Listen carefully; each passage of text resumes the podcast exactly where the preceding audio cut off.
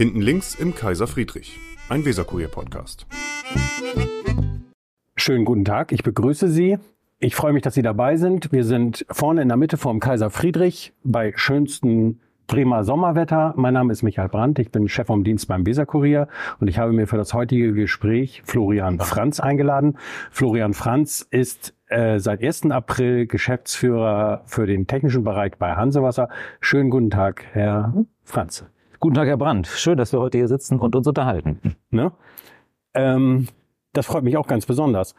Warum haben Sie das erst 25 Jahre in Hamburg äh, ausgehalten und sind dann praktisch viel zu spät nach Bremen gekommen?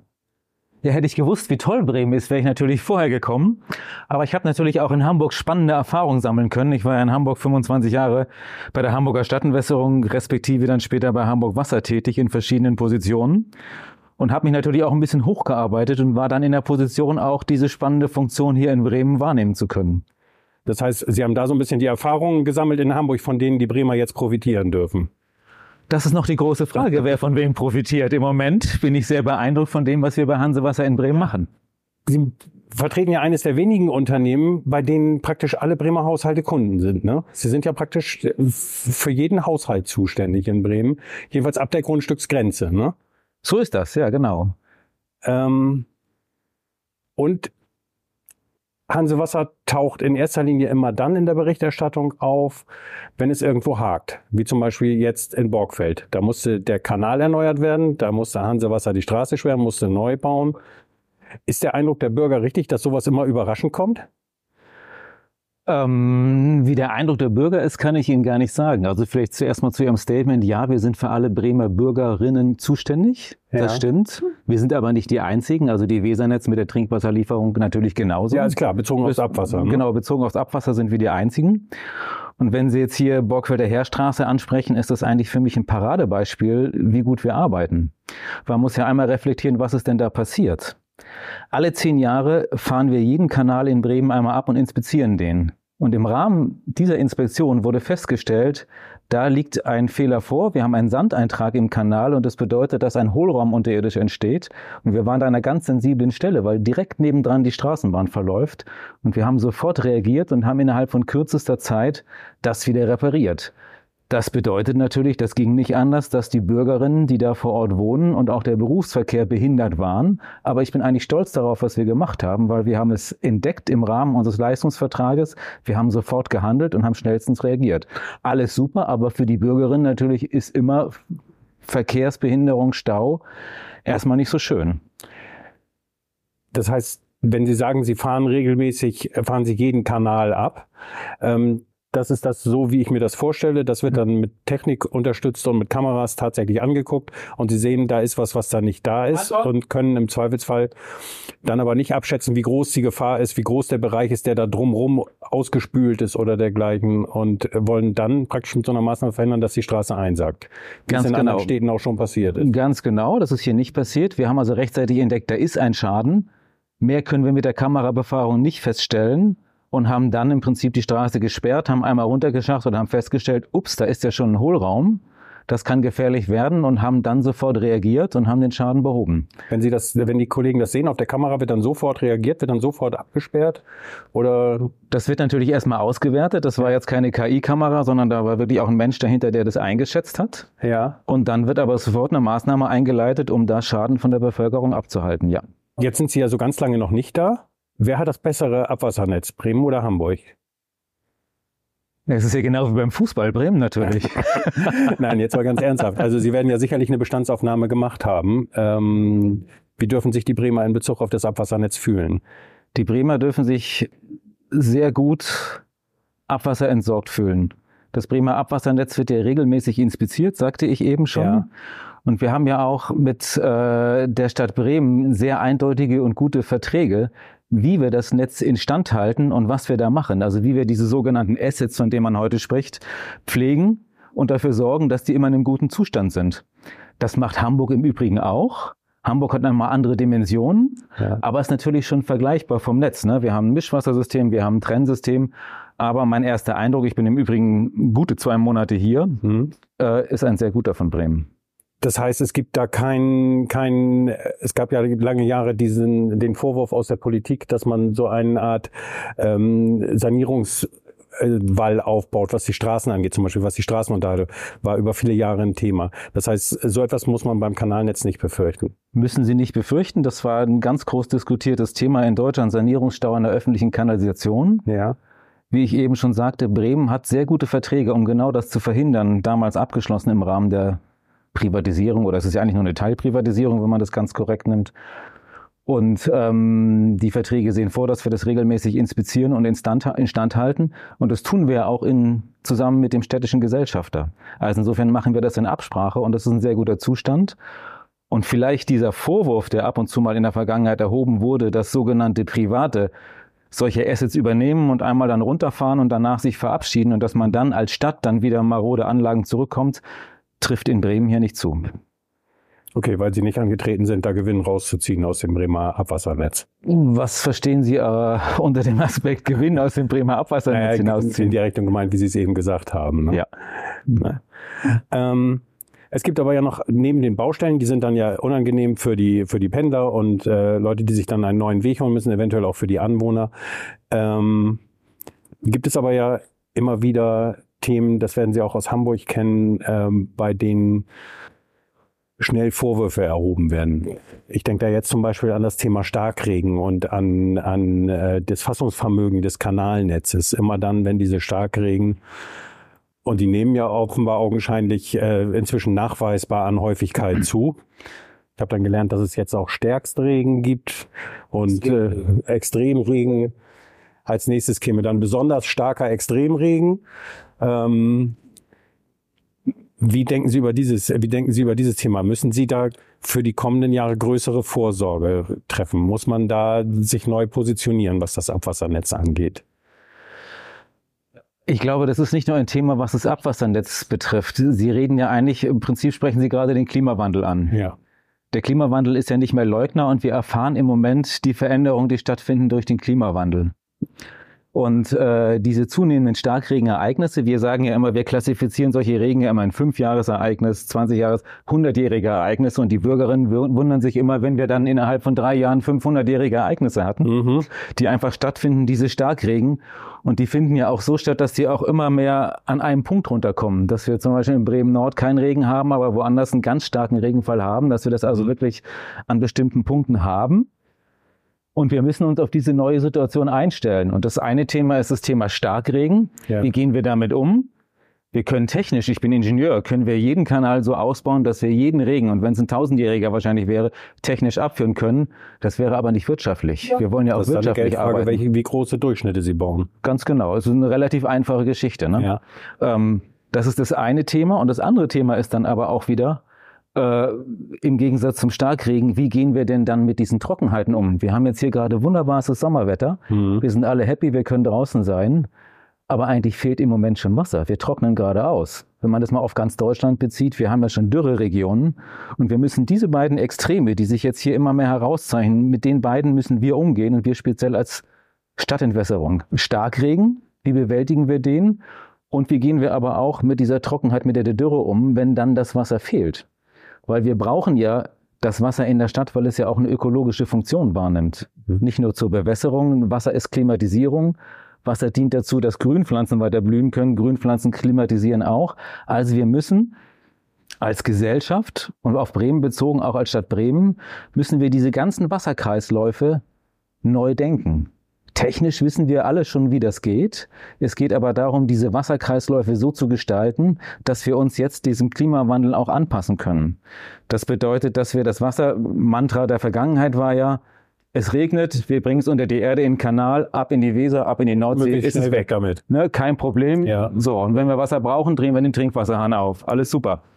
Das verändert sich aber. Wir müssen jetzt überlegen, wir haben ja verschiedene Wasserqualitäten. Wir haben dieses häusliche Abwasser aus der Toilette und mhm. so weiter, was bei uns super gereinigt wird in den Kläranlagen. Ja. Dann haben wir aber auch ganz viel Oberflächenwasser. Das ist ja das Wasser, was bei dem Starkregen anfällt.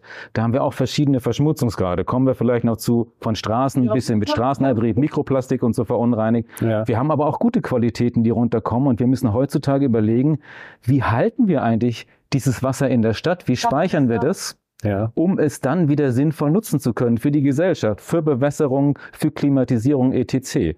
Und das ist das Thema, da müssen wir uns gemeinsam, und da ist die Stadt angesprochen und wir, um diese neuen Wasserkreisläufe kümmern. Sie planen da unter anderem, habe ich gelesen, äh, Regenwasserzisternen. Ja, das war ein Interview mit Ihrem Kollegen und Ja. wir hatten mal gesagt, das könnte, das könnte man mal machen. Ja. Und es ist ja auch kein neues Thema. Zisternen gab es schon im Mittelalter. Ja. Ähm, und das kann man Wird ja auch natürlich. jedem Hausbesitzer für seinen Garten empfohlen. Wird wer empfohlen, es ist macht, ist selber schuld, wenn er den, die Trinkwasserrechnung zu hoch hat dann. Ne? Das ist der eine Punkt. Außerdem ist Regenwasser für die Pflanzen viel besser als Leitungswasser. Das Ja. kommt noch mit dazu. Das würden jetzt irgendwelche Biologen oder Landschaftsgärtner auch sagen. Ja. Ist auch gut äh, für die Ressource Wasser, um die mit den Ressourcen schonend umzugehen. Aber ähm, so ist das ja. Also wir Wo, müssen wo diese kommt Wasser. denn Wasser runter? Wo, ist, wo, wo entsteht denn gutes, gutes Oberflächenwasser nach so einem Regenfall? Und wo entsteht schlechtes? Äh, Schlechtes Oberflächenwasser entsteht da überall, wo wir viel befahrene Straßen haben. Okay, da ist äh, Gummiabrieb und anderer Dreck dabei. das Mikroplastik, ja, ganz genau. Das ist der Dreck, Feinstaub, etc., alles, was dann da gesammelt wird. Aber auf wenig befahrenen Straßen, auf öffentlichen Flächen, wo kein Autoverkehr ist, etc., da kann man darüber nachdenken, wie fassen wir das Wasser, wie nutzen wir das. Also man kann da auch in Richtung Wasserspielplätze temporär nachdenken. Also man kann mit dem Wasser ganz viel Positives machen. Und es geht darum, dass wir da einfach nochmal Stadt neu denken. Also es gibt diesen Begriff Schwammstadt, dass wir das Wasser aufsaugen und dass wir das ist auch nichts Neues und dass wir das dann ableiten, wenn wir es nicht mehr brauchen oder nochmal gebraucht haben.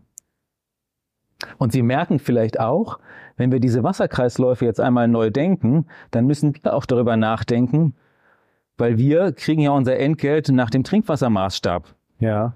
Und insofern, dann passt das vielleicht nicht mehr. Also wir müssen komplett neu diesen Wasserkreislauf in der Stadt denken und überlegen, wie können wir da gemeinsam mit der Stadtentwicklung, mit dem Straßenbau etc. da die Stadt, und das ist jetzt hier Bremen, so umbauen, Ja. dass wir alle davon profitieren. Im Moment laufen ja äh, Koalitionsverhandlungen. Ja. Ja.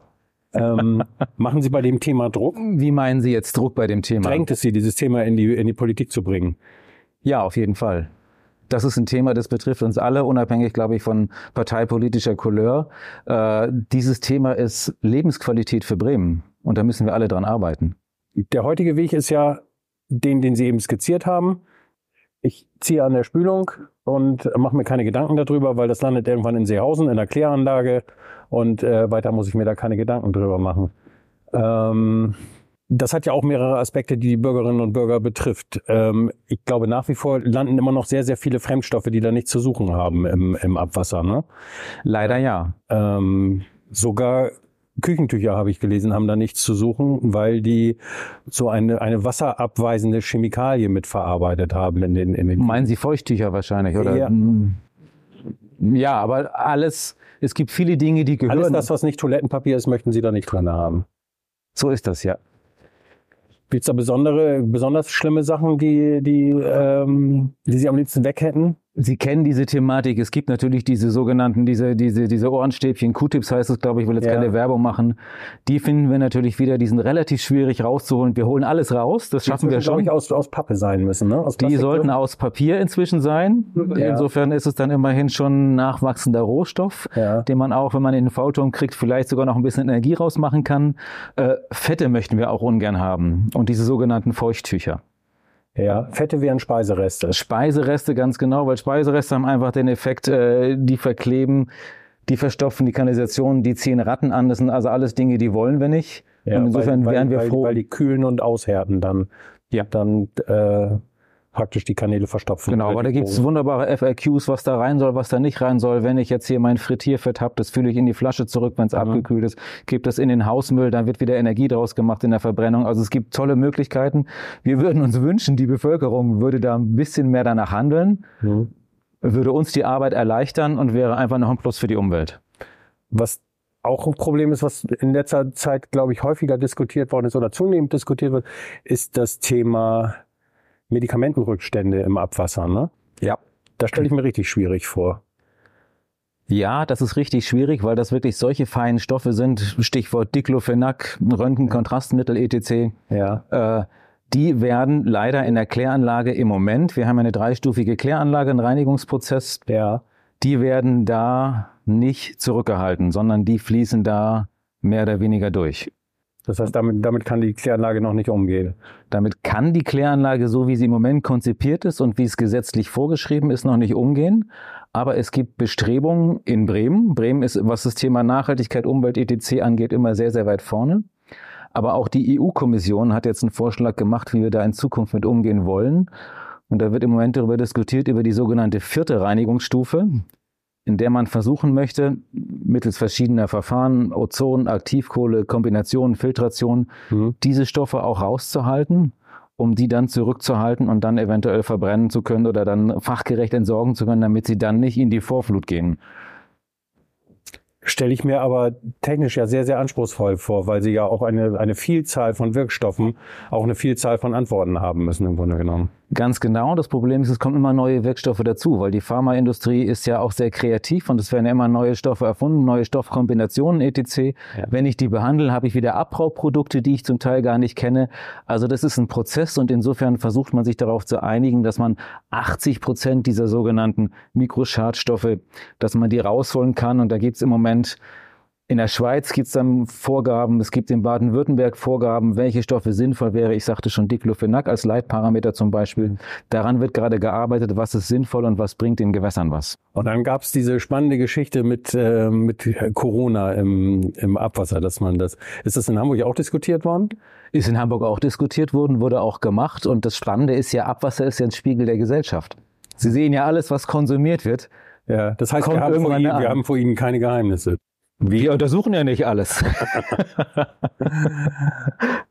Nein, aber das ist wie gesagt, das kann man. Und das ist, glaube ich, auch gerade äh, ein Erfahrungswert jetzt aus dieser Corona-Pandemie, dass man auch dadurch dann Indikatoren bekommt, um rechtzeitig erkennen zu können, hier verändert sich vielleicht was, dass man darauf reagieren kann. Also das ist ein unterstützender Prozess, ja. Ja. Ist im Übrigen aber auch sehr aufwendig und kostet Geld über alles, was wir bisher gesprochen haben, das kostet ja am Ende Geld. Da dürfen Sie dann nach den, nach den Koalitionsverhandlungen hingehen und sagen, dafür brauche ich aber das und das Geld. Ähm, das steht ja ohnehin an. Sie sind ja nach Bremen gekommen. Ähm, wissend, dass in den kommenden Jahren ähm, das Thema äh, mit dem unschönen Wort Rekommunalisierung äh, bei Ihnen praktisch dauerhaft auf der Tagesordnung steht. Oder sagen Sie, nee, Herr Siering, das ist der kaufmännische Geschäftsführer Hansewasser, mach du das, Mann. Nein, das machen wir natürlich gemeinsam. Und mir war natürlich durchaus bewusst, ich habe mir auch im Rahmen der Vorbereitung auf die Funktion hier in Bremen den derzeit gültigen Koalitionsvertrag einmal durchgelesen. Da gab es ja auch schon Hinweise, Passagen, was man eigentlich in Bremen machen wollte. Ähm, mir ist bewusst, äh, dass die derzeitige Konstellation 26 gekündigt werden muss, wenn ich nicht weitermachen möchte. Und das läuft noch bis 28, das sogenannte Kooperationsmodell, was wir in Bremen haben. Und natürlich arbeiten wir daran, dass wir diese erfolgreiche Zusammenarbeit mit Bremen auch über 28 hinaus fortsetzen können. So, das heißt, Ihr Modell ist, äh, wir haben ein vernünftiges Modell, das vernünftig arbeitet und wir würden das gerne so weitermachen. Ja. Gibt es ähm, Möglichkeiten, die, die öffentliche Verwaltung, der Antrieb, Antritt von SPD und Linken, die das hauptsächlich ja äh, vorantreiben, ist ja der Gedanke, ein, ein, eine stärkere Einflussnahme zu bekommen, eine stärkere Steuerungsmöglichkeit. Gibt es da Punkte, wo man sich in der Mitte begegnen kann? Oder ist das alles was, wo Sie sagen, da unterhalten wir uns dann drüber? Ich glaube, da gibt es vielfältige Punkte, wo man sich äh, im Rahmen der Ausgestaltung, wie es weitergehen kann, unterhalten kann. Ja, da gibt es Gestaltungsmöglichkeiten. Ähm, der erste Schritt, über den im Moment ja diskutiert wird, ist, äh, der Vertrag sieht, und das ist vergaberechtlich in Ordnung, eine Verlängerungsoption von fünf Jahren vor. Ja. Das wäre das erste Modell. Und auch für diese fünf Jahre kann man auch diskutieren, gemäß den Leistungsverträgen, die damals geschlossen worden sind, die im Übrigen meiner Ansicht nach sehr, sehr gut waren, auch für Bremen wie das Mitspracherecht der Stadt Bremen auch vielleicht noch mal ein bisschen anders interpretiert werden kann oder was für ein Benefit Bremen mehr auch in diesen fünf Jahren jetzt daran haben könnte. Mhm. Haben Sie schon, ähm, ich gehe mal davon aus, so eine Art Antrittsbesuche gemacht? Hätte ich gerne. Ich habe natürlich mit der Senatorin ja. gesprochen, auch im Rahmen damals des Auswahlprozesses ETC. Das war ja, ging ja auch über einen gewissen Zeitraum. Und dann habe ich ja hier zum 1. April angefangen und hier war Wahlkampf. Ja. Und da gab es jetzt gar nicht so viele Menschen, die sich erstmal für mich interessiert haben, weil es war Wahlkampf und dann war die Wahl. So, und dann gab es ein Wahlergebnis, was glaube ich, vorher wie Umfragen schon relativ klar war, wie das ausgehen würde. Und wir haben jetzt ja dieses Thema, wir finden uns zusammen, wir haben Koalitionsverhandlungen. Ja. Und ich merke auch, dass im Moment da der Fokus drauf liegt und es ist gerade relativ schwierig ist, die geeigneten Ansprechpartnerinnen zu finden. Aber wir haben eigentlich auf der Agenda, wir haben ja noch meinen Kollegen Herrn Siering, der ja, Ja. hier schon länger in Bremen Ja. verwurzelt ist und der natürlich auch seine Kontakte hat. Aber wir werden, sobald es möglich ist und sobald die Koalitionäre ein bisschen Ohr haben, auch dann für die weiteren äh, spannenden Themen, die dann uns betreffen, uns einbringen können, da das Gespräch suchen und uns natürlich einbringen, ja. Und das ist zum einen diese Vertragsgeschichte, aber das ist auch dieses Thema, was wir zum Eingang hatten. Was wollen wir denn in Bremen gemeinsam für eine umweltgerechte Zukunft, für den Klimawandel, was wollen wir tun, wovon wir alle profitieren? um da nochmal den, den, den Faden aufzunehmen, weil das ja im Grunde genommen bedeutet, dass sie das ganze Wassernetz denken, bis hin zu Bachläufen, bis ähm, hin zu Trinkwasserbrunnen in der Innenstadt und all diese Dinge. Sie können ja dann ähm, Abwasserrohre nicht separat betrachten. Ne? Nein, ganz genau. Das ist, das ist der Aspekt, was ich meinte. Wir müssen dieses Thema Wasserwirtschaft, Wasserkreisläufe ganzheitlich betrachten. Man kann es nicht nur singulär, wir, wir, wir kümmern uns um das Thema Abwasser und die Ableitung, sondern wir müssen in Kreislaufen denken. Das ist der neue Ansatz. Und da müssen wir auch zusammenspielen, auch mit dem Trinkwasserversorger, etc., alle, die da eine Rolle spielen. Auch wir müssen auch mit dem ASV zusammenarbeiten, wir müssen mit der Stadtentwicklung zusammenarbeiten, also mit dem Bau. Also diese ganzen Themen, die müssen wir zusammenfassen können. Ja. Das ist keine singuläre Veranstaltung, das kann keiner alleine, das kann man nur zusammenstemmen. Ja, Und mit offenem Zeithorizont. Das hört sich relativ gewaltig an. Ne? ja aber es muss es uns doch wert sein, die Zukunft unserer Umwelt und der, der Stadt Bremen auch anzugehen. Also dafür stehen wir ja, dass, dass wir Verantwortung übernehmen wollen, ja. Sind Sie schon Bremer? Ich wohne in Bremen, ja. Das heißt, Sie sind gleich zu Beginn nach Bremen gezogen? Ich bin gleich nach Bremen gezogen, nach gezogen ab dem 1. April. Ich wohne jetzt in Peterswerda, ja. Und wie nehmen Sie die Stadt wahr? Klasse. Also ich fühle mich hier sehr, Ja, das sehr wohl. jetzt schon ein bisschen ja, das muss ich natürlich schon ein bisschen ähm, nivellieren. Also wir hatten ja ganz kurzes Thema Fußball, glaube ich, zu Anfang schon. Es gibt hier einen tollen Fußballverein in der ersten Liga. Äh, ich habe mich auch in Hamburg für Fußball interessiert und zwar für den Underdog-Verein St. Pauli heißt der. Ja, Und dann gibt's noch einen zweiten Verein, der jetzt, glaube ich, weiter in der zweiten Liga spielt. ja. Ich freue mich hier auf Erstligafußball. Ich krieg auch, äh, jetzt ist ja gerade Pause, wenn Spiele sind, kriege ich auch diese super Atmosphäre im Viertel und bei uns mit. Wenn hier Familien dahin pilgern, wenn überall so Straußwirtschaften sind und so weiter. Also ich finde, in Bremen ist eine sehr, sehr entspannte, gute Atmosphäre. Es ist eine Fahrradstadt. Sagt Ihnen ja, mein, mein Fahrradreifen ist gestern in der Sonne geplatzt. Ja. Ich fahre hier gerne Herr Fahrrad. Franz fährt WK-Bike. Ich muss mal eben so ein klein bisschen Eigenwerbung ein, einstreuen. Herr Franz hat sehr gute Erfahrungen mit WK-Bike gemacht. Ja. Ähm, und das Schöne an Bremen ist, es ist auch überschaubar. Ähm, also so das Unternehmen auch, also im Gegensatz, wenn wir nochmal das mit Hamburg Wasser vergleichen, Ja. wir haben gute 400 Mitarbeitende, das sind flache Hierarchien, das ist ein Team, motiviertes Team, was man relativ schnell, oder was ich gerade relativ schnell kennenlernen kann. Auch Bremen ist überschaubar. Ich bin natürlich jetzt noch nicht überall gewesen, aber das ist auch mit dem Fahrradfahren ein Aspekt einfach, um Bremen kennenzulernen. Auch mehr. Und ähm, ich finde Bremen im Moment sehr, sehr sympathisch und bin gerne hier, ja. Bei Hansewasser, die einzelnen ähm, Unternehmensbestandteile, haben Sie da so eine Rundtour gemacht oder wie, wie eignet man sich sowas an? Da bin ich gerade dabei. Also das ist mein Anspruch, nicht nur im Elfenbeinturm in der Birkenfeldstraße in der Überseestadt zu sitzen, Ja, obwohl es sehr, sehr gut ist, weil wir haben die beste Kantine, glaube ich, der Stadt. Auch ein bisschen Werbung, ne? ja, darf sein. Ja, gut. Ähm, und ich war jetzt äh, schon am Pumpwerkstandorf in Findorf. Ich war jetzt auf der Kläranlage Seehausen. Jetzt steht nächste Woche an Fage. Und nach und nach werde ich einfach äh, die einzelnen Betriebspunkte kennenlernen. Das geht natürlich nur sukzessive. Und mein Anspruch ist es dann auch schon, nicht nur mit den Führungsebenen, sondern auch mit den Teams mich austauschen zu können. Also ich möchte schon ein Geschäftsführer sein, der auch weiß, was gehört denn alles zu uns und was machen wir da. Schließt es auch ein, dass Sie sich solche großen Baustellen wie in, in Borgfeld dann mal angucken, dass Sie mal da rausfahren und sagen, äh, das will ich mir mal zeigen lassen oder so? Oder ist da keine Luft für? Da war ich draußen mit zwei Kollegen. Oliver Ladeur war auch mit dabei. Ja. Und äh, wir haben dann in die Baugrube geguckt und haben einmal geschaut, haben wir denn alles richtig gemacht und sind zu dem Schluss gekommen, ja, wir waren nach dem Mittagessen da. Total entspannte Atmosphäre. Und ich habe dann, als ich wieder im Büro war, meiner Kollegin gesagt, du kannst da super entspannt nach Hause fahren. Kein Problem. Sie stand aber abends zwei Stunden im Stau. Insofern Ja. musste ich mich am nächsten Morgen entschuldigen. Aber ja, natürlich bin ich da draußen Ich bin der technische Geschäftsführer. Mich interessiert das ja. Ja. Weil man auch ein besseres Gefühl dafür hat, was da tatsächlich passiert, gerade Ganz wenn man, genau. wenn man ortsfremd ist. Ne? Ja. Mhm. ja. Sind Sie mit Familie nach Bremen gezogen oder kommt die Familie noch nach? Meine Familie besteht aus drei Frauen. Ja. Ich habe zwei Töchter, die sind beide über 20, die kommen nicht mehr nach. Die eine studiert in Dresden, die andere in Okay. Kiel. Also die könnten die von den Vorzügen der Hansestadt überzeugen. Ja, meine eine Tochter überlegt schon, ob sie in Bremen Praktikum macht. Ja. Also insofern ja. Ähm, ich bin ja erst seit dem 1. April hier. Ich Ja. wohne im Moment in einer kleinen Wohnung in Peterswerda. Okay. Meine Frau ist selbstständig. Sie ist eine Exotin, Foodstylistin, Buchautorin, Koch- und Backbücher. Die hat natürlich da erstmal noch ihr Netzwerk in Hamburg, weil Hamburg ist dafür eine Hochburg. Aber natürlich langfristig schauen wir, und darum lerne ich jetzt ja auch Bremen kennen, wo ist es hier gut und wie werden wir das langfristig gestalten, ja. Stimmt, das hatte ich gerade vergessen. Äh, gut, dass Sie mich drauf bringen, äh, auf die Tätigkeit Ihrer Frau. Ähm, müssen Sie das experimental alles essen? Wie, wie, wie entstehen diese Dinge?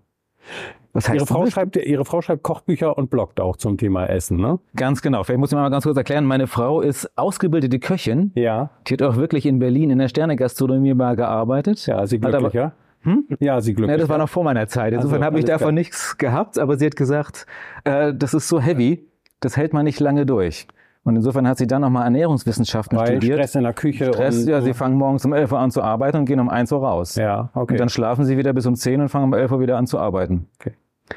So, die hat dann Ernährungswissenschaften in Hamburg studiert, hat dann bei einer großen Zeitschrift, einer Frauenzeitschrift mit einem Vornamen im Food-Ressort gearbeitet und kam dann zu diesem Thema dahin, äh, Food-Styling, Rezeptentwicklung etc. Und hat sich dann irgendwann selbstständig gemacht, als Foodstylistin gearbeitet und schreibt inzwischen jedes Jahr drei Koch- und Backbücher. Und das ist jetzt ihr neuer Job. Und macht also auch für die Fotoproduktion, kocht sie das Essen, entwickelt die Rezepte. Und jetzt komme ich zu Ihrer Frage zurück. Ich muss nicht das probieren, sondern ich darf daran partizipieren. Ich probiere das alles. Und das bedeutet für mich, ich muss viel Fahrrad fahren. Sie müssen viel Fahrrad fahren, Ja. ohne, Mhm. ohne E-Bike. Ja, so sieht das aus, ja. Mhm. Alles klar. Vielen Dank, dass Sie sich die Zeit genommen Ja, hat haben. Spaß gemacht, danke. Ja. Okay, Dankeschön. Das war Hinten links im Kaiser Friedrich, ein Weserkurier-Podcast.